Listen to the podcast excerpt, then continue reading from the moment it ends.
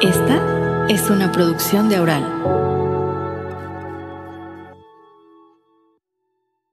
¿Ya? Porque se trata de enfoque, sobre todo para las personas que son mentalmente muy activas, que tienen muchas ideas al día, tener espacios ordenados y organizados es la maravilla, o sea, es el, es el otro lado de la moneda, ¿ya?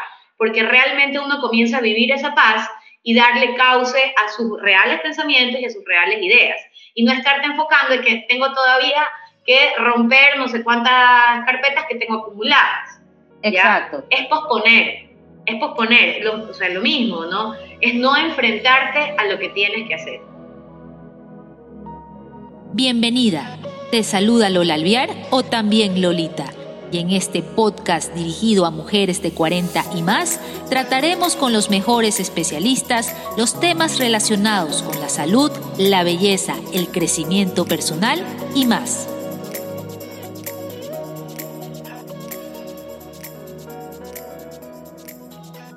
Hola, hola, empezamos un nuevo episodio de También Lolita, el podcast de mujeres de 40 y más. Si te abruma el desorden en las habitaciones de tu casa o en tu espacio de trabajo, y si has tomado conciencia de que debes hacer algo y no sabes cómo ni por dónde empezar, este episodio que he titulado La terapia del orden es para ti. Para tratar este tema, nuestra especialista invitada es Dominique Iturralde, coach del orden. A través de su firma Orden SE, Domi brinda el servicio de organización de espacios. Dominique, hola, tanto tiempo sin vernos. Hola Lolita, ¿qué tal? Mucho gusto. Qué lindo, qué lindo compartir este momento con ustedes, contigo y con todas las que te están escuchando. Gracias, gracias por estar aquí. Dominique es consultora certificada en el método Mary Kondo. Como muchas conocemos, la japonesa Mary Kondo es mundialmente conocida como la gurú del orden por haber creado su propio método con este objetivo. Y antes de conversar sobre los principios de este método, quisiera, Domi, que primero me cuentes cómo nace Orden S, porque tú hiciste carrera en comunicación social y también te has especializado y dedicado al área de talento humano. ¿Cómo llegas a incursionar y desarrollarte como consultora del orden? A ver, eh, sí, efectivamente, ¿cómo lo llego a hacer? Porque creo yo siempre he seguido a Maricondo. Eh, soy fan número uno, me leí todos sus libros, siempre eh, buscando una respuesta, quizás a mi propio desorden, ¿no? Eh, yo siempre he sido, digamos que una mujer muy ocupada, ¿no? Con muchísimas tareas, súper activa en todo sentido, y si lo que, lo que no tenía me lo inventaba, es decir, siempre estoy haciendo cosas, siempre estoy haciendo algo, siempre tengo algo que hacer, ¿no? Pero un tema pendiente en mi vida era organizarme, o sea, era, era lograr este orden que me estaba causando demasiado caos a nivel mental también, ¿no? Porque si yo, porque como tengo tantas cosas que hacer, tengo tantos pensamientos al día, eh, tengo muchas cosas que, que, quiero hacer también, sentía que mi vida me estaba estancando, o sea, que, y que parte de eso era mi lugar, mi espacio, mi, mi casa, ¿ya? Aparte me casé con un hombre súper ordenado, entonces era como muy frustrante no llegar a, ordenar mi propio espacio, porque era todo el tiempo ordena. O sea, yo sí ordenaba, comenzaba algo, pero nunca lo terminaba. Y siempre sentía que todos mis fines de semana eran botados a la basura, porque, pues no, o sea, todos los fines de semana tenía algo desordenado. Entonces, era como, ¿cómo puede ser? Llega el fin de semana y no puedo descansar. Así nace Orden.c, eh, con esta idea primero me certifico yo, ¿no? Primero hago esto por mí, ¿no? Realmente inicialmente lo hago solo por mí, mm. por mis ganas de crecer desde este lugar, de, organizarme, de ordenarme yo. Y tanto era mi fan, digamos, tanto era mi interés por Maricondo que llego a certificarme como un, un sueño cumplido, o sea, era, era un, un propósito que yo tenía en mi vida, ¿ya? Esta parte de mi vida era como necesaria. ¿Cómo nace Orden.es queriendo compartir esto que yo viví? Ya sabiendo que había muchísimas personas igual que yo, muchísimas mujeres ejecutivas, trabajadoras, mamás, esposas, que tienen 20 mil cosas que hacer, pero que llegan a su casa y que no se sienten felices en esos espacios. O sea, que su casa en vez de ser un lugar de paz, es un lugar de caos. Eh, ¿Por qué? Porque muchas veces no le damos la prioridad como algo propio. Es decir, estamos todo el tiempo dándole prioridad a nuestro trabajo, a nuestros hijos, a nuestro esposo, esos espacios de distracción, entretenimiento, pero no le damos espacio al lugar donde vivo, al lugar donde yo duermo. No le doy esa prioridad, pero tienes que primero caer en cuenta que esto es así. Es decir, que no le estás dando una prioridad y siempre hay un porqué. ¿Por qué no le estás dando la prioridad? Entonces, de ahí nace orden, de este interés mío de compartir esta vivencia, de decir si se puede, de decir, oye, vamos, te voy a dar la mano, te voy a ayudar y yo sé que lo vas a lograr, ¿ya? Porque yo lo logré, porque yo era un caso perdido, ¿ya? Pero yo lo logré.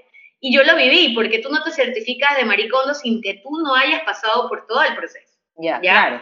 Esa es la, la, primera como intención de Orden.es, de hacer un mundo más feliz. Yo he titulado este episodio La terapia del orden porque el psicólogo estadounidense eh, Joseph Ferrari, quien lleva décadas investigando el origen del desorden y su impacto en el bienestar emocional, sostiene que existe una relación directa entre el desorden y postergar, o la procrastinación, que es una palabra que está muy de moda ahorita, que viene del latín y significa esperar para mañana. Por su lado, como tú lo acabas de mencionar, Mary Kondo relaciona el orden con la felicidad en tu experiencia, a partir de tu certificación y con tus clientes, ¿de qué manera el orden o el desorden impacta en el bienestar emocional? A ver, comencemos porque muy bien que lo has dicho, la procrastinación, qué difícil palabra, es porque es muy trabada, es muy trabada, ¿ya? Eh, la, ¿A qué te lleva esa, eh, esta, esta dependencia? Te lleva a una esclavitud, ¿ya? Yo considero que la felicidad viene justamente de la liberación, de decir, sí lo puedo lograr, sí lo puedo mantener, esto es un mérito mío, es un mérito propio, ¿ya? Eh, cuando tú llegas a ordenar, cuando tú llegas a organizar tu vida y realmente lo, lo, lo, percibes, eres consciente de este, esta sensación que te da que no tienes nada más que hacer. Porque es eso, es el no tener pendientes. Cuando tú no tienes pendientes, se te acabaron las preocupaciones. Dijiste, bueno, hasta aquí llegué. Ahora sí, solo me queda eh, disfrutar, estar en mi casa, así sea solo viendo televisión, pero no estás pensando en que tienes que ordenar el baño, en que tienes que limpiar el closet de tu hijo, en que la cocina está, quedó al revés, porque estás todo el tiempo. O sea, el que no lo hagas no significa que no estés pensando en que lo tienes que hacer. Y realmente lo que te tortura y lo que a uno llega a torturar es ese pensamiento del tengo que hacer algo todo el tiempo. Como sucede con los asuntos de trabajo, ¿no? Así eh, es. Uno deja que se le acumulen y siempre está. Y cuando ya uno ha terminado, concluido esas tareas pendientes, al principio es una sensación rara, ¿no? De, uy, no tengo que hacer nada. No tengo nada que hacer. Como que tiemblan las manos, ¿no? tiemblan las manos. Y luego ya uno se relaja y disfruta. Es que ahí está, en relajarse y disfrutar. Ahí viene el bienestar cuando tú comienzas realmente a vivir de verdad el momento. Así sea que estás viendo tele, te fuiste al cine con tus hijos, lo que sea que vayas a hacer, pero lo disfrutas de verdad, desde un no estoy pensando en otra cosa, estoy pensando y estoy sintiendo de verdad que no tengo nada que hacer. Y comienzas entonces a estar más feliz, pero tus espacios, eh, tu lugar, ese lugar que transitas todos los días, comienza a responder de esa manera también. ¿ya? A veces suena muy, me dicen, Dominique, pero ¿cómo te va a responder, no sé, mi cocina? Y yo le digo, cuando lo vives y cuando llegas a una cocina absolutamente ordenada, el placer de cocinar es increíble. Porque cuando tú encuentras un cajón donde no encuentras con lo que quieres cocinar, comienzas a, echar todos los diablos. ¿Y dónde está esto? ¿Y quién me puso esto? ¿Y por qué me pusieron esto? ¿Y dónde me lo han dejado? Y comienza, eh, y terminas quizás por, por no hacer lo que tienes que hacer. ¿no? Y comienza el no disfrute. Entonces, cuando comienzas realmente a disfrutar, a encontrar tus cosas, a saber que todo está en su lugar, simplemente ya sabes que está ahí. Ya no, ya no tienes que pelear con nada, ¿ya? Eh, y esa es la felicidad. Por eso es que eh, yo hablo de espacios felices, en realidad, ¿no? Pero el que transita ese espacio feliz es uno mismo. Espacio feliz y en el plano del trabajo lo podemos pasar a espacio productivo. En tu experiencia en el área de talento humano, ¿cómo influye el desorden de los espacios en la productividad? A ver, no solo de los espacios. Eh, el lugar de trabajo es donde más se ve el orden. o el desorden, ¿ya? Comienza por una estructura. Las estructuras, los organigramas, si están desordenados, ya desde ahí comienza el caos interno. Bueno, ¿quién es mi jefe? ¿A quién yo me debo? ¿A quién le pregunto? ¿Con quién hablo? Entonces, esa confusión que te genera ese desorden, te crea estrés, te crea, te crea caos, te saca la concentración. Tu espacio de trabajo, si tu espacio de trabajo está acumulado de cosas, lo único que te crea es desconcentración, eso que se llama desorden visual. Eso es es súper poderoso. El desorden visual es, la gente no se da cuenta el caos que genera el desorden visual en sus eh, espacios de trabajo y en, su claridad mental, en su enfoque.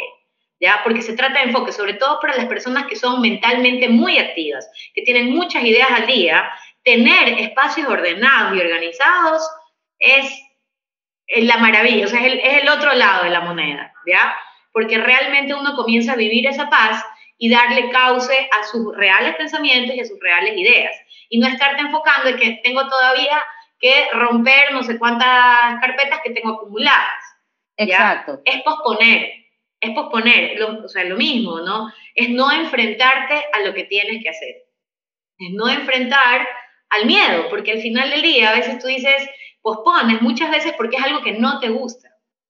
Pero justamente ahí está tu reto. Claro. ¿ya? Es de lucirte como profesional, de decir, esto no me gusta, pero yo lo voy a hacer y lo voy a hacer bien. Mary Kondo dice, tener una casa en orden te, te empujará a ordenar tus asuntos y tu pasado. Mira tú cómo ella, ella por eso es que yo le puse el capítulo La terapia del orden más que consejos para mantener el orden del hogar, ¿no? Porque mira cómo ella lo plantea, que este orden visual, este orden de los objetos, trasciende más allá del espacio físico. Es que bueno, volviendo al tema de postergar, cuando personalmente me ha pasado que con mis clientes, eh, te diría que el 99% de mis clientes han tenido algo que resolver a nivel emocional. Ha habido, o sea, su desorden tiene, está directamente relacionado con una situación puntual de su vida, ¿ya? Con un momento de su vida que no fueron conscientes, que los bloqueó, que los afectó, puede ser un divorcio, un enviudamiento, o sea, eh, la persona enviudó, el fallecimiento de algún familiar, eh, una separación muy traumática, eh, la o sea, un, suceso, un suceso en tu vida que a veces no le damos tanta importancia, pero que genera un bloqueo. Un, un bloqueo no querer enfrentar algo, no querer ver algo. Entonces es como que inconscientemente vas sumándole cosas a este bloqueo y te sientes incluso hasta acompañada por las cosas. Yo digo que a veces hay personas que no quieren deshacerse de las cosas, pero porque se sienten acompañadas y en el fondo lo que tienes que enfrentar es tu soledad, ¿no? Eh, por otro lado, hay personas que tuvieron sucesos muy traumáticos de chicos, por ejemplo, que fueron muy pobres. Sus papás no tenían realmente dinero y gente que te puedo decir que no tenían ni siquiera qué zapatos ponerse.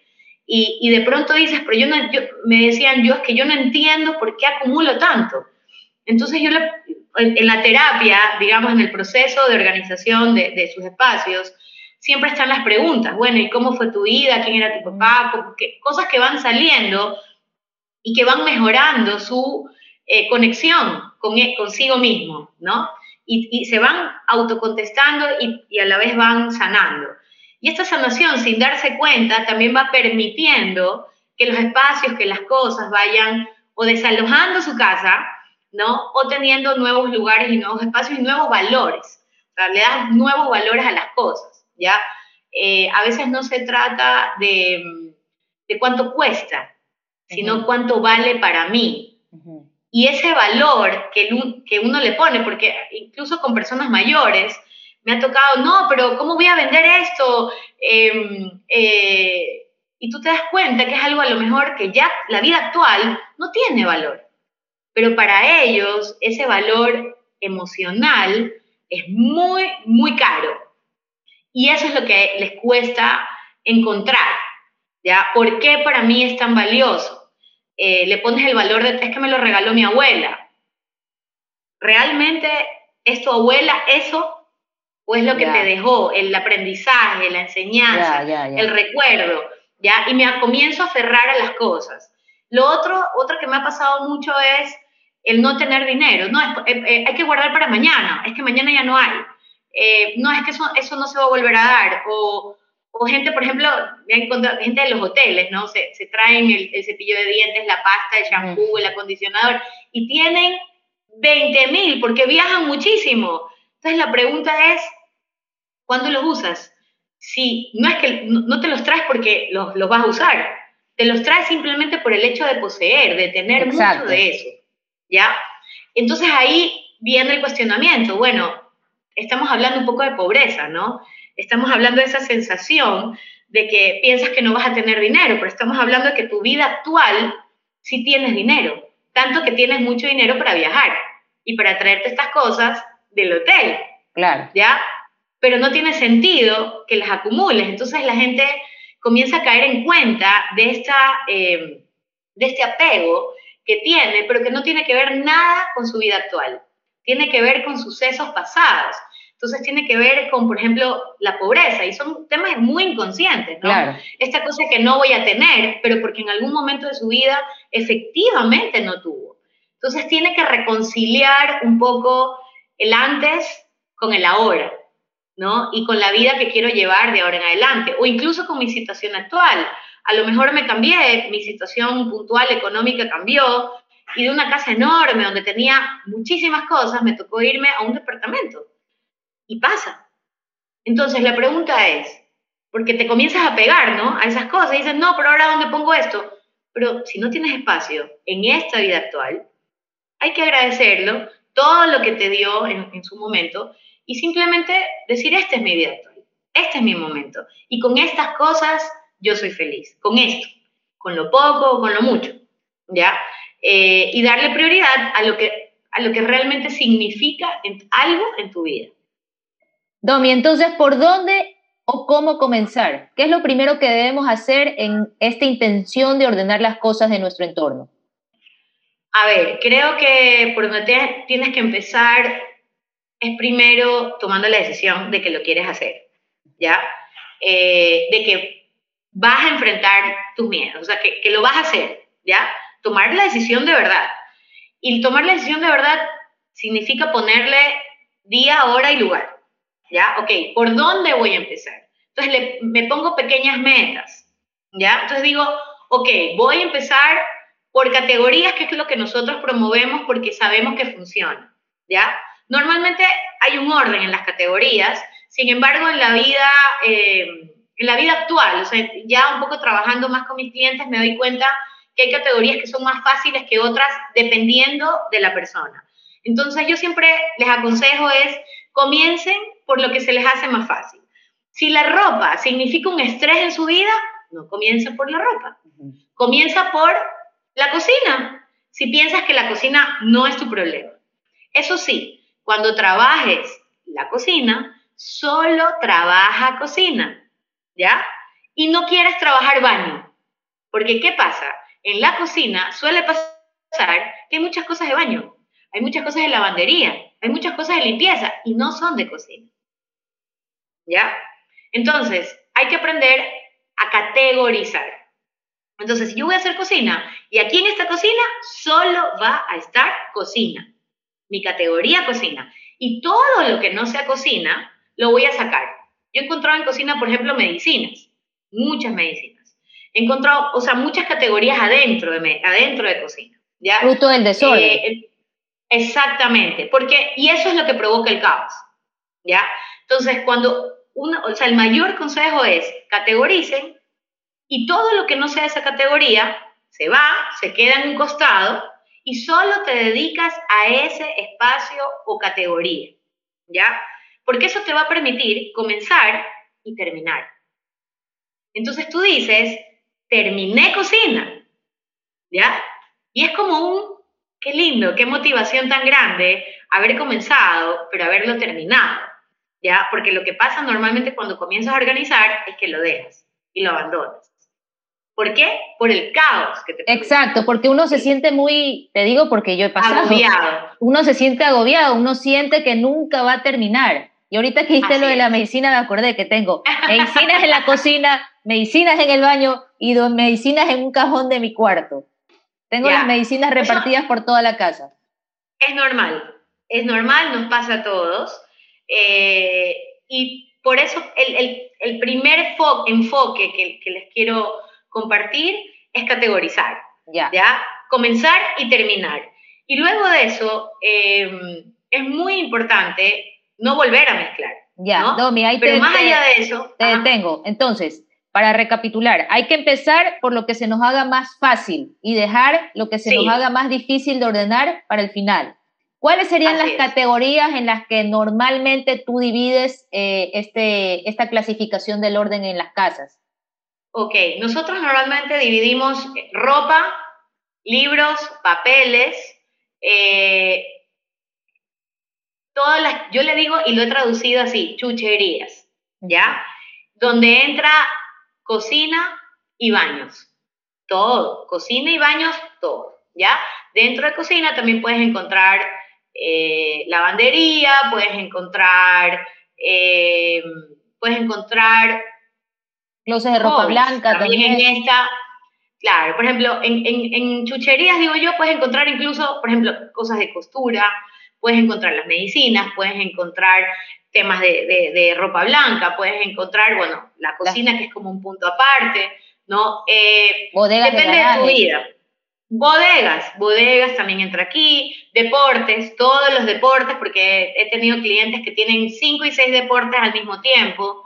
Em, ¿Qué más? Pues las cosas de los niños, por ejemplo, que no son especialmente de los niños, sino que cuando tienes hijos chicos, tienes mucha proveeduría también. Entonces tú dices, bueno, necesito shampoo, pero necesito tres porque yo no quiero salir a medianoche a comprar, necesito pañales, ya. Entonces siempre tienes como ese stock de cosas, ¿no? Para el que lo puede tener. Eso entra también en esta categoría, que para mí yo le he puesto el nombre, se llama proveeduría. Tengo proveeduría de cocina, que no es lo mismo que proveeduría de la casa, donde tienes los jabones, el shampoo, tienes reservorio de pañales, tienes un reservorio, no sé, incluso hasta de cosas de limpieza, eh, podrías tener reservorio de medicinas, o sea, es todo lo que tienes de más, ¿ya?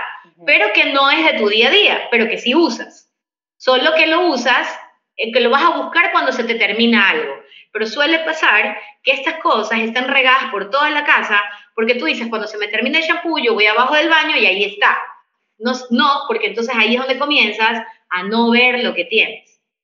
¿Ya? Comienzas a llenarte de cosas, llenarte de cosas y resulta que tienes todo abierto y nada terminado. Entonces tienes un montón de cosas que están todas a, a medias tintas, ¿no? Y no hay una productividad del presupuesto, digo yo como mamá, ¿no? Que es lo que uno al final del día también quiere. Creo que el paso más difícil de- del programa de Mary Kondo que estuve leyendo es el de solo quedarnos con las cosas que nos hacen feliz. O sea, cuando llega el momento de descartar las cosas con las que nos vamos a quedar y con las que no nos vamos a quedar. ¿Qué tan compleja resulta esa decisión? Sobre todo para decidir qué vamos a desechar. Y por, e- a ver, voy a, reafirmar lo que dije hace un ratito. Eh, tienes que comenzar con lo más fácil para ti. Porque cuando tú, cuando es algo fácil para ti, tú puedes identificar claramente qué te gusta y qué no te gusta, qué usas y qué no usas, hace cuánto que no usas, por qué no lo usas.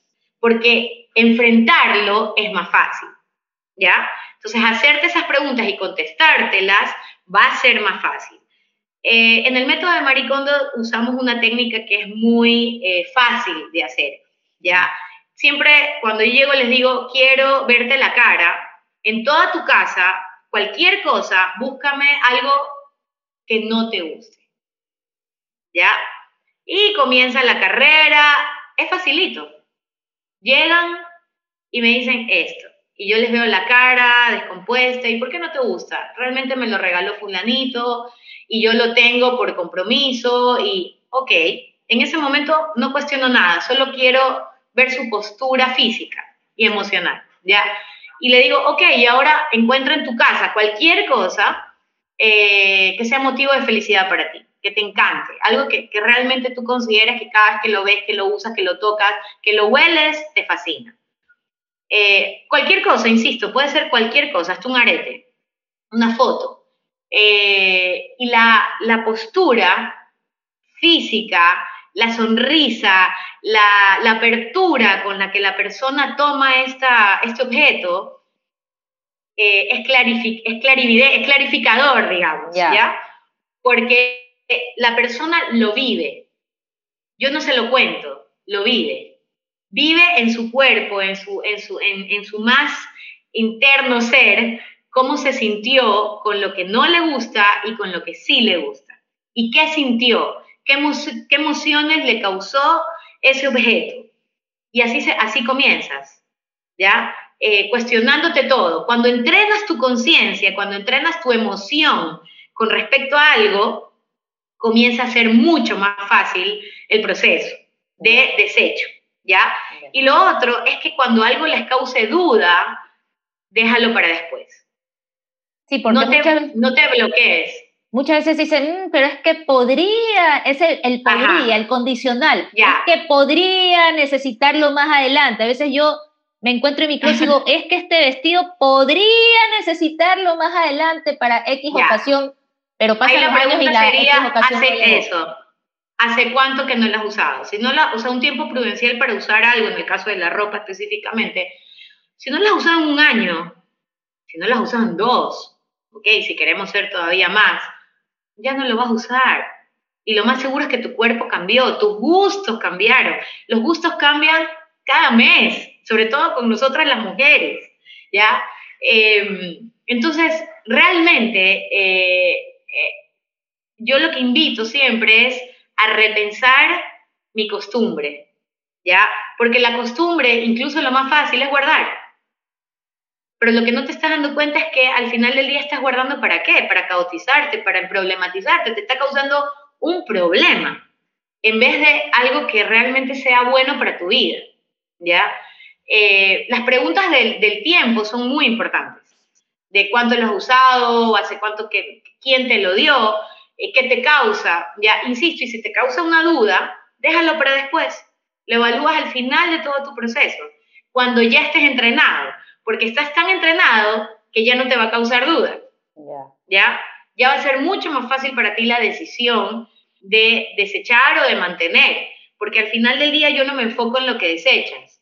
Nosotros nos enfocamos en lo que tú quieres mantener. Nosotros nos enfocamos en lo que te causa felicidad. O sea, nosotros nos enfocamos en que de todo lo que con lo que convives, ¿qué te causa esa alegría? Que cuando, cuando lo usas, cuando lo tocas, cuando lo hueles, te causa esa sensación de qué rico. Cuando ya vas, vas entrenando tu emoción y vas entrenando tu cabeza, es tan consciente y tan fácil que, que dices, no, lo, no puedo creer que ya lo logré, o sea, no, no, no, puedo creer que ya superé esta etapa de decir, esto se va. Ya, esta etapa de decir eh, puntualmente, esto ya no lo necesito en mi vida, ya cumplió su ciclo, eh, me causó mucha felicidad, a lo mejor hice muchas reuniones, me fue muy con, las cosas de nuestros hijos, por ejemplo. A veces no queremos, no queremos regalar juguetes. Sí. Y yo siempre les digo, denle otra oportunidad a las cosas. Y denle, hay otras personas que estoy segura les va a dar otra oportunidad a tus cosas. Pero ya contigo cumplieron un ciclo. Ya tus hijos están grandes. O sea, ya estás en otra etapa. Me has hecho acordar del final de Toy Story 3, cuando Andy tiene que ah. desprenderse de sus juguetes, ¿no? Y encuentra a esa otra persona a quien darle una segunda oportunidad. Así es, es que es así. Eh, es encontrarle, a lo mejor cuando te cuesta tanto desprenderte de tus cosas, eh, mi consejo sería, busquen a alguien, pero búsquenlo, o sea, encuéntrenlo. No que me voy a pasar un año encontrándolo, porque eso también pasa, ¿no? No encuentro la persona ideal. No, si ya no la encontraste en un año, ya no lo vas a encontrar. Anda y regálalo, porque seguramente quien cualquiera que se lo regales le va a venir muy bien, ¿ya? Eh, realmente es, no necesariamente tienes que votar las cosas. Las cosas pueden tener una segunda oportunidad, una tercera y una cuarta, y quién sabe si una quinta. Es decir, no, no encasillarnos en que, ay, estoy votando algo. No, no estás votando estás dándole una oportunidad a alguien de tener eso, que a lo mejor no tendría tu misma posibilidad o oportunidad, estás reciclando, estás ahorrándole dinero a, ti, a otra persona, al mundo, ¿ya? Eh, y estás generando abundancia, digo yo. Estás generando esta cosa de, también de recibir, también lo puedes vender, también puedes hacer una transacción. Es decir, así sea por, por, precio, un precio poco, ¿no? Pero que hay una transacción, que tú sientas que hubo una, una, un retroactivo con esto, ¿no? Una, no se dice retroactivo, un, un retorno, ya, un retorno. Para, no, para que no te sientas tan culpable de que simplemente lo votaste. Ahora, una vez que ya hemos seleccionado los objetos con los que nos vamos a quedar, hemos, eh, empezamos a ordenar por categoría, ¿verdad? Decidimos con cuál categoría vamos a comenzar. Vamos a, ejemplos prácticos, por ejemplo. ¿Cómo clasificamos la ropa para poderla ordenar? ¿Por colores, por tipo de prenda, por ocasión? A ver, allá nos estamos metiendo al detalle, pero por ejemplo, en el caso de la ropa, una de las cosas que hacemos siempre es sacar todo, ¿no? Eh, nosotros evaluamos no adentro, sino afuera. Ya, tienes que sacar todo, afuera todo, del espacio. Una pila, todo. No. Limpias, limpias, sí, haces tu pila. Una pila. Y, y te enfrentas con tu, propia, con tu propia verdad. ¿Ya? Tu pila es tu propia verdad, es tu propia posesión, es tu propia, eh, es tu realidad, ¿ya? Eh, así que ese, ese momento de la pila es muy revelador. Segundo, limpias tu espacio. Tú no pones nada si no has limpiado. O sea, tu espacio tiene que estar absolutamente pulcro y nítido. Incluso si se puede oler bien, mejor todavía, ¿ya? Eh, y comienza la selección. Entonces, cuando comenzamos a seleccionar, ok, normalmente sí seleccionamos por categoría, por ejemplo, manga corta, manga larga, ropa de trabajo, ¿qué usas más? Siempre aquí está la pregunta, ¿cómo es tu estilo de vida? Eso es muy importante cuestionarse. ¿Qué es lo que yo más uso en mi vida? Por ejemplo, yo tuve una etapa de mamá en la que no trabajé y pues mi estilo de vida era jean y camiseta y zapatos de caucho, entonces era lo que tenía más a la mano. Luego volví a trabajar en una empresa, entonces lo que tenía a la mano era ropa de trabajo. Y mis jeans quedaron hacia el fin de semana, entonces ya no estaban tan a la mano, ¿ya? Entonces, primero, ¿cuál es mi estilo de vida? ¿Qué es lo que yo necesito tener más a la mano, qué es lo que yo más uso. Ok, ya ahí tienes una primera categorización. Y en base a eso vas ordenando por ropa, eh, eh, por ejemplo, camisetas, manga corta, manga larga, eh, blusas, vestidos de fiesta, en el caso de las mujeres, sacos en el caso de los hombres, jeans, pantalones, faldas, bueno, todo lo que te puedas encontrar en un closet, cinturones, collares, zapatos, eh, ropa interior, ¿no? ropa de casa, pijamas, todo, todo lo, que, lo que normalmente uno, uno tiene en mayor o menor proporción, dependiendo de tus gustos. ¿no? Eh, y en base a eso, primero ves la cantidad de lo que te va quedando. Entonces, en base a eso también defines cuál es el espacio que voy a usar. Muchas veces resulta que el espacio lo reorganizamos. O sea, eh, si, donde tenías los jeans, a lo mejor ahora van a ir las, las blusas manga corta. No lo sé. Depende de cada espacio, depende de cada casa, depende de tu vida cotidiana, depende eh, de tus gustos, inclusive. Em, sí, normalmente el, básico es ordenar por color, ordenar por ropa de frío, ropa de verano, ¿no? Eh, la ropa de casa, como te digo, ropa interior. Eh, hay gente que tiene muchísimas medias, como yo, entonces mi ropa interior, mis medias son parte importante de mi día. A mí me encantan las medias y las medias con las que duermo y las medias con las que estoy en la casa. Entonces, tienen un lugar especial en mi closet. Y yo eh, promuevo que lo que a ti te gusta, por ejemplo, hay gente que le gusta mucho las pijamas.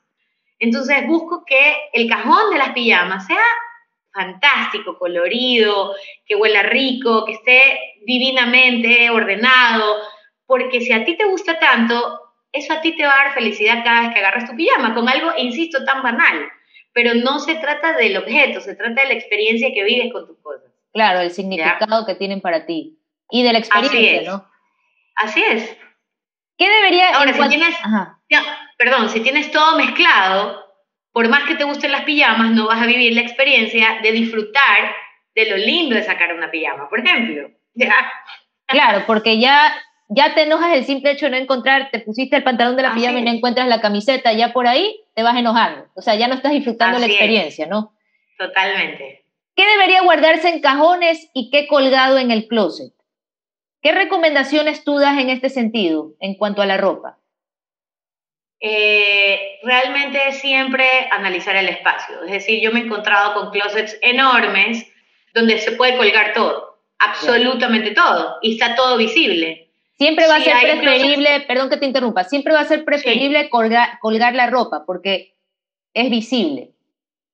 Si tienes el espacio, Sí. Eh, y te entra todo perfecto, o sea, con, el, con el, el, aire que yo les digo que tiene que tener la ropa, sí, por supuesto, ¿por qué no?Igual que tus carteras, yo, yo siempre les digo, a, ¿por qué las carteras tienen que estar guardadas? Y sobre todo para las mujeres, las carteras es un placer. Hay muchísimas mujeres que, que, que, han encontrado en comprar eh, carteras un placer. Yo no soy de esas, pero tengo clientas y, y, y lo puedo eh, reafirmar de que es así, que, que, hay muchas mujeres que, que, vibran con sus carteras y yo se las cuelgo, por ejemplo. Y digo, ¿por qué no las cuelgas?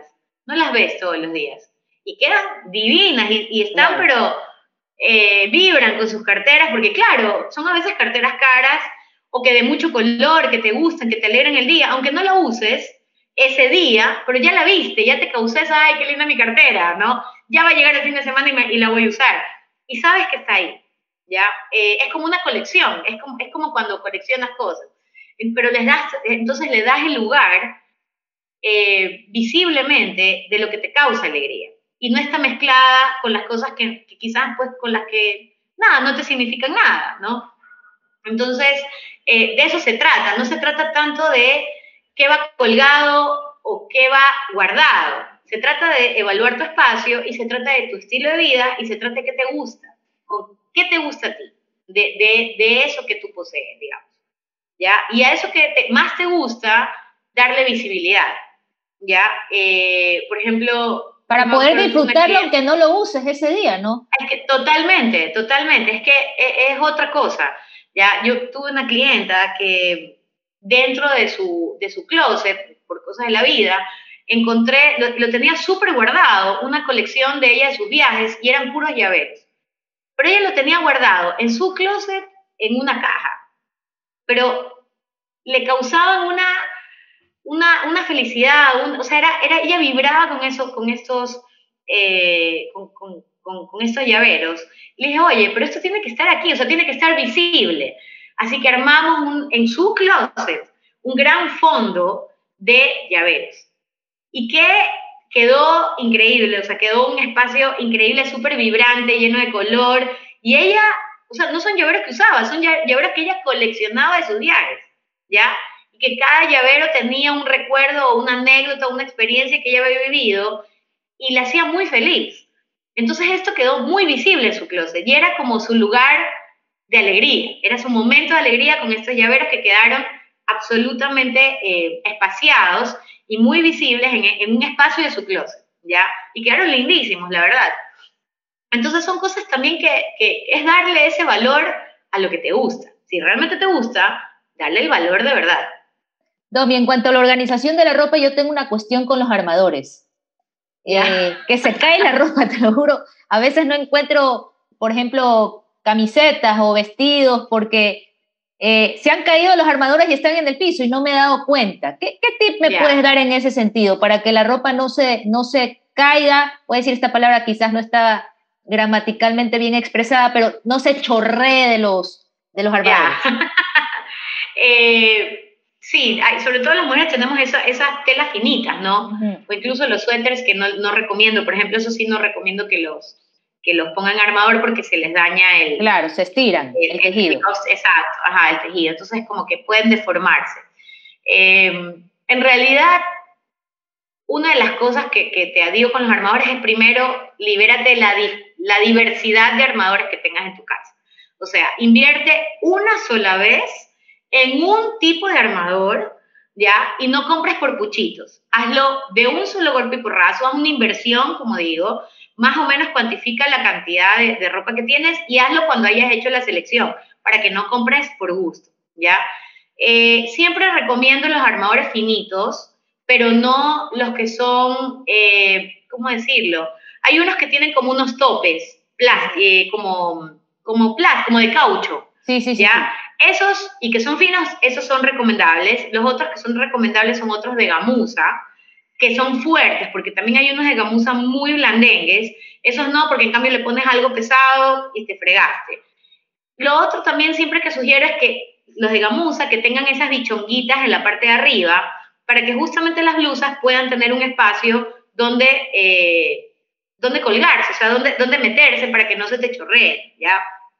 Y eh, siempre también para los hombres, eh, sobre todo los pantalones de trabajo, sí recomiendo los armadores, eh, pueden ser de maderita o que son redonditos, para que no se, em, no se, no se, ¿cómo se llama? No se arruguen, ¿ya? porque normalmente son pantalones de trabajo. Claro, claro. Entonces hay también que evaluar qué tipo, por ejemplo, si tú me preguntas a mí, yo tengo tres tipos de armadores, cuatro tipos de armadores en mi closet. Yo tengo los de madera para los pantalones, tengo unos negros plásticos finitos que son para, para guardar pantalones normales, incluso hasta te diría unos jeans.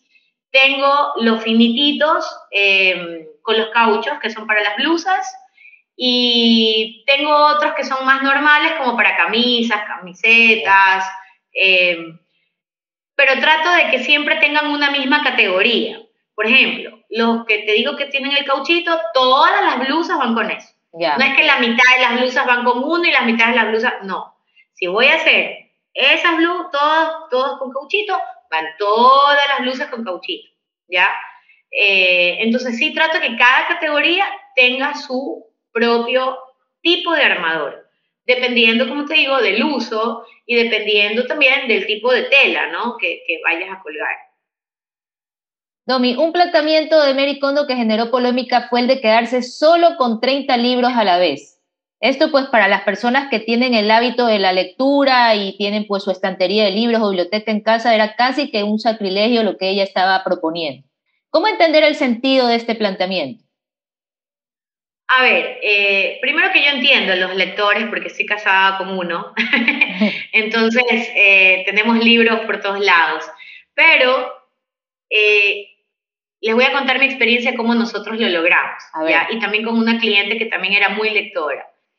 efectivamente, yo considero que los grandes lectores tienen sus libros de tesoro, y a veces los libros generan experiencias, generan conocimientos, generan recuerdos. ¿ya? Eh, y eso está en ti, no está en el libro. O sea, lo que ese libro te regaló, ya te lo dio, ya te lo regaló. Muchas veces nos apegamos a la experiencia que viví con ese libro, ¿ya? Y yo no digo que no te quedes con ese con el que vibraste, que te sigue todavía causando esa experiencia, que lo vuelves a agarrar y lo vuelves a leer. Pero no vas a tener más de 30 libros que te causan esa experiencia, porque entonces ninguna te lo causa. ¿Ya? Porque lo que se trata es que, te quedes con lo que vibras, no con lo que vas a desechar. Entonces, eh, una de las cosas que nos funcionó mucho es el tema de los colores y los temas con, los libros, por ejemplo. ¿no? Categorizar los libros por temas. Entonces, me di cuenta, por ejemplo, una cliente tenía mucho de eh, un deporte específico que, que en su momento eh, ejercía. En la vida actual ya no. Sin embargo, lo atesoraba como un recuerdo en mi época cuando hacía esto. Estos libros no se van. Y eran un montón. Y entonces ahí, bueno, comenzamos a trabajar y efectivamente era una época que le causó mucha alegría, vibrar, pero era una época, no era el libro en realidad, no era el libro. Al final del día se dio cuenta que ella podía ser una obra social, por así decir, con alguien que hacía este ejercicio, y que son libros, a veces son libros que no los consigues, porque te los trajiste de no sé dónde y, que solamente este libro y está en este idioma. Ok, ¿por qué no ayudas a alguien más que sí está haciendo y sí lo está practicando y se va a beneficiar de esto? ¿Ya? Eh, muchos de los libros también, yo siempre pregunto, ¿están ya en digital? Si ya están en digital, no tiene mucho sentido que los sigas guardando. ¿ya? Quédate con los libros que realmente causen esto. Que sean libros de consulta. Si tú no has regresado a este libro por más de un año, por más de dos años, si me dices que tiene un valor emocional para ti, ya, está bien, ¿cuál es? Vamos a replantearnos ese valor, ¿ya? Porque a veces es, como digo, un tema de costumbre y un tema de no enfrentar algo. Es la posesión, es sentirme en posesión, es sentirme eh, acompañado en que he leído todo. Muchas veces es ego también. Sí, eso te iba a decir. Todos estos libros. Exacto. es también a veces es una cuestión de vanidad, ¿no? Y, y que la gente vaya y vea pues que tienes una estantería como de ocho pisos de libros. Así y, es. y también es un ejercicio de humildad, del poder desprenderse de esos libros que ya nos vamos a leer, más que sorprender a la gente que vea la estantería llena. Domi, el desafío está también en crear un sistema inteligente de orden y almacenamiento que funcione para todos en la casa, desde niños pequeños, pasando por los adolescentes, que según mi experiencia son los peores, hasta los adultos. Sí, los adolescentes son los peores. Yo no te imaginas la época que estoy viviendo en mi casa en cuanto al orden de las habitaciones. ¿Qué, qué, puede- qué A ver. podemos hacer para, para armar este sistema de orden inteligente que funcione en casa? A ver, primero, eh, una de las cosas que me funcionó a mí, que me di cuenta en el tiempo, y sobre todo los adolescentes, que es lo que nos pasa, que vemos el orden como una obligación, vemos el orden como un castigo, porque mi mamá me obliga a ordenar, porque mi mamá no soporta que mi cuarto esté desordenado, entonces yo meto, meto, meto, meto, ya está, ordené. O me dicen, ¿sabes qué? Como me decían a mí, no vas a la fiesta hasta que tu cuarto no esté pulcro, no esté ordenado. Entonces yo metía, no importa cómo, todo en los cajones, ta, ta, ta, ya está, me voy. Ya. Y nunca, hasta que un día mi mami se volvió loca y dijo, te fuiste a la fiesta y tú sabías que habías guardado las cosas así. Y me sacó todo de todos los cajones. Y eso, lejos de generarme un amor, me generó un trauma. ¿Ya? Eh, o sea, yo odiaba ordenar. Odiaba. O sea, para mí era, Diosito, ¿por qué me pasa esto? ¿Ya? Sobre todo en la adolescencia. A mí me costó muchísimo, y mi mamá te lo puede certificar, me costó muchísimo ser ordenada, ¿ya? Eh, pero más, más que ordenada es ser organizada, porque cuando logras organizarte, el orden viene por default, ¿ya? Entonces yo no promuevo el orden, yo promuevo la organización, yo promuevo que todo tenga su espacio y su lugar. Cuando todo tiene su espacio y su lugar, y tú sabes que ahí lo vas a encontrar, comienza a hacerte costumbre que todo esté así, ¿ya? Has escuchado seguramente el mi orden. El mi- es que Claro. este es mi orden, ¿ya? No, sé, no es mi orden, es mi organización. Y en este caso está desorganizado, porque está todo mezclado, no está clasificado. Entonces, ahí podemos debatir recién, ¿ya? Eh, entre tu orden y mi orden, porque no se trata de mi orden o tu orden, se trata de mi organización o la tuya, ¿ya? ¿Cómo vamos a organizar? Y cuando tú comprometes a la persona, ok, haz tu organización, haz tu clasificación, haz lo que te significa a ti. ¿Qué, qué, qué es lo que tú más usas? Y es lo que sucede con los adolescentes. Claro. Entonces los adolescentes dicen, es que mi mamá lo único que quiere ver es todo dobladito, pero no entiende que cuando yo doblo, yo no encuentro mis shorts. Yo tuve varias adolescentes de clientas y encontraba esta, esta polémica, que era lo que mi mamá dice. Entonces comienza a, a despersonalizarse la, la clasificación y el orden y la, y la organización es muy privada y muy personal. ¿Ya? Porque es lo que yo vivo. Y el, el cuarto, el dormitorio de un adolescente es privado porque ellos lo que están buscando es su espacio. Entonces, más bien, eh, el primer tip que les doy es, está bien, no ordenes, organiza, dale a todo su lugar. Dime dónde van a estar tus cinturones, dime dónde van a estar tus shorts, para que cuando guardemos la ropa se haga con tu organización. Claro. ¿Ya? El etiquetado funciona muy bien en eso. Eh, es una ayuda a memoria para todos. Uno dice, ah, pero el etiquetado se puede hacer de muchas formas, lo puedes hacer en tu computadora, lo puedes hacer con masking tape, no necesitas una etiquetadora para hacerlo, ¿ya? Y ellos etiquetan. Aquí van mis shorts, aquí van mis zapatos. Yo quiero tener mis zapatos así. Fantástico. Y la mamá, lejos de decir, hazlo así, ellos crearon su propio sistema. Entonces les permite ser parte de la solución y no darle una orden y no hacerlo sentir como que es un castigo, ¿ya? Entonces, eh, y créeme que funciona, o sea, los adolescentes no es, ellos como están en rebeldía permanente, Sí. entonces dejemos de que estén en rebeldía, ¿ya? Que nos propongan un sistema. ¿Cuál va a ser tu sistema de organización de tu espacio? Eso es lo único que pedimos como mamás, ¿ya? Eh, que haya un sistema. ¿Qué te, ¿Qué te promueve este sistema? También los divisores, por ejemplo, juegan un, muy, un, un papel muy importante. Las cajoneritas no tienen que ser caras, no tienen que ser eh, pues, lo, lo, lo más eh, caro del mercado, ni super top. Finalmente, normalmente van escondidas en los cajones. Entonces, eh, las plásticas, la, la, la que nos, nos, parezca más conveniente y entre en dimensiones, funciona. Insisto, nuevamente, clasificar y dividir. Eso funciona, de, es como un principio básico. Los divisores son esos compartimentos que, que, compramos y ponemos dentro de los cajones, sí, depende de si tu espacio lo permite, porque si tu espacio es muy, es mucho, hay otros divisores que son una sola división que te permite poner más. Eh, por eso insisto que también hay que evaluar siempre el espacio, ¿ya?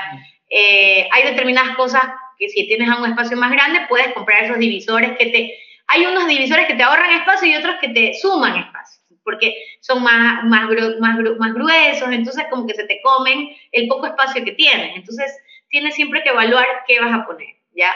Los divisores y el etiquetado funcionan muy bien, las cajoneritas funcionan muy bien, en el mercado hay cualquier cantidad, vale la pena darse una vuelta siempre. Hay de todos también, de todos los precios. Yo siempre digo, no se trata de gastar dinero, porque seguramente en tu casa hay mucho para reciclar también, ¿ya? Em, los frascos funcionan muy bien, por ejemplo, para las vinchas, los moños. Eh, los frascos reciclados y los puedes incluso, a los adolescentes les encanta pintarlos, mis hijas les encanta ponerle colores. Entonces, bueno, aquí vamos a poner todos los moños rosados. Ah, pues fantástico. Entonces, moños rosados y reciclamos un frasco. Buscamos de que los frascos siempre sean los mismos para que también incluso haya una armonía visual. Pero reciclamos mucho en mi casa. Usamos las cajas vacías de zapatos. Las cajas de zapatos. Por ejemplo, las cajas de zapatos si son duras, si son de un material muy blandengue, yo no se las aconsejo porque a veces traen bichos. Em, y entonces también, si lo vas a poner dentro de un cajón y hay humedad, mm, no es el aconsejable, ¿ya? Eh, en, donde hay humedad es mejor quizás lo, plástico que puedas, eh, que no soy fan tampoco de lo plástico, pero cada cosa con lo suyo, o sea, tienes que también adaptarte un poco a, a lo que te funciona, sobre todo en nuestro clima, ¿no? Que, a, veces es muy, muy húmedo, entonces son cosas que puedes lavar, que puedes mantener limpias, sobre todo si se trata de ropa interior, por ejemplo, ¿ya?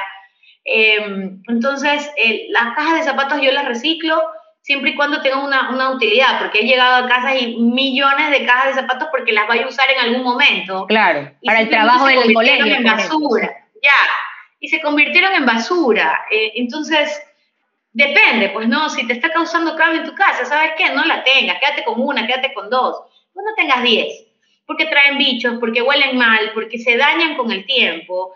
Eh, si les vas a dar un uso, por ejemplo, a los adolescentes les encanta eh, pintarlos o ponerles un color, fantástico, que lo, que lo armen a su medida y que ahí pongan, por ejemplo, sus shorts, increíble, ¿ya? o sus medias, pero que estén categorizados. Entonces, eh, si, si los vas a usar, úsalos. Por eso digo, cuando es cartón duro, porque te va a durar más tiempo. Pero si es esos cartones blandengues, eso no te va a durar.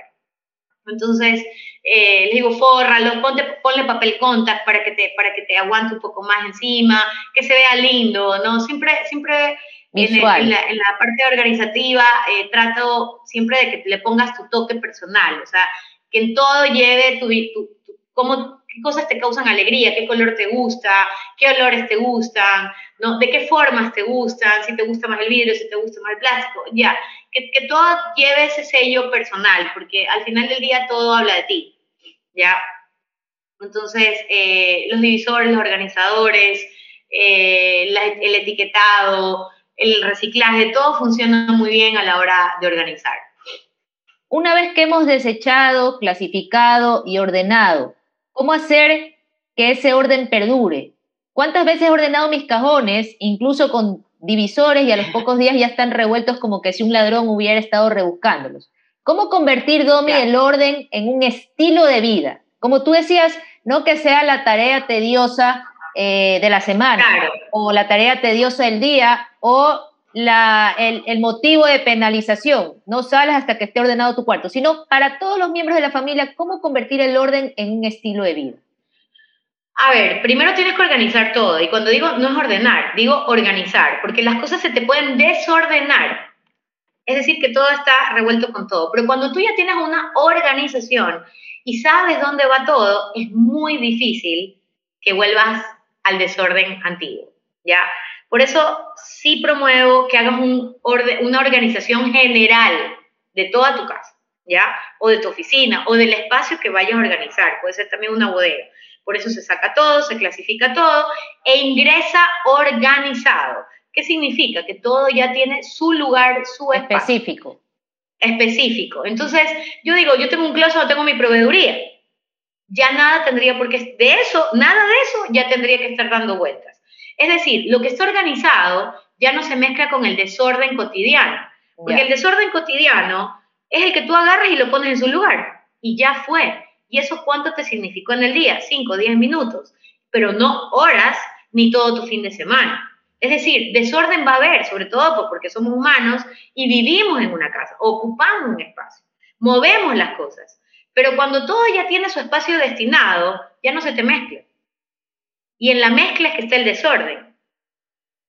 ¿Me explico?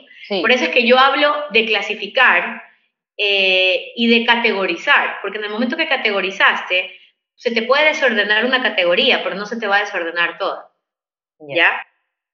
Con esta apreciación llegamos al final de este episodio de También Lolita. Dominique, mil gracias por compartir tus consejos. Yo espero poder salir de esa rueda de hámster en la que me encuentro. Ordeno un espacio, pero al poco tiempo ya tengo otro desordenado. Sin embargo, estoy convencida que lo del orden tiene beneficios que van más allá de lo estético. Para mí, el orden es, cuando lo logro, antes de que se me vuelva a desordenar otro rincón de la casa, es, para mí es, es paz mental, es poder pensar con claridad. Así es, totalmente de acuerdo. Es el pendiente. Así es. Y si se quedaron con ganas de más tips sobre este tema, pueden seguir la página de Orden S en Instagram. Nuevamente, Domi, gracias. Y con ustedes, escuchantes de este podcast, nos encontramos en 15 días. Chao, chao. Gracias por escuchar y recomendar este episodio de También Lolita, porque juntas construimos esta comunidad. Esta es una producción de Aural.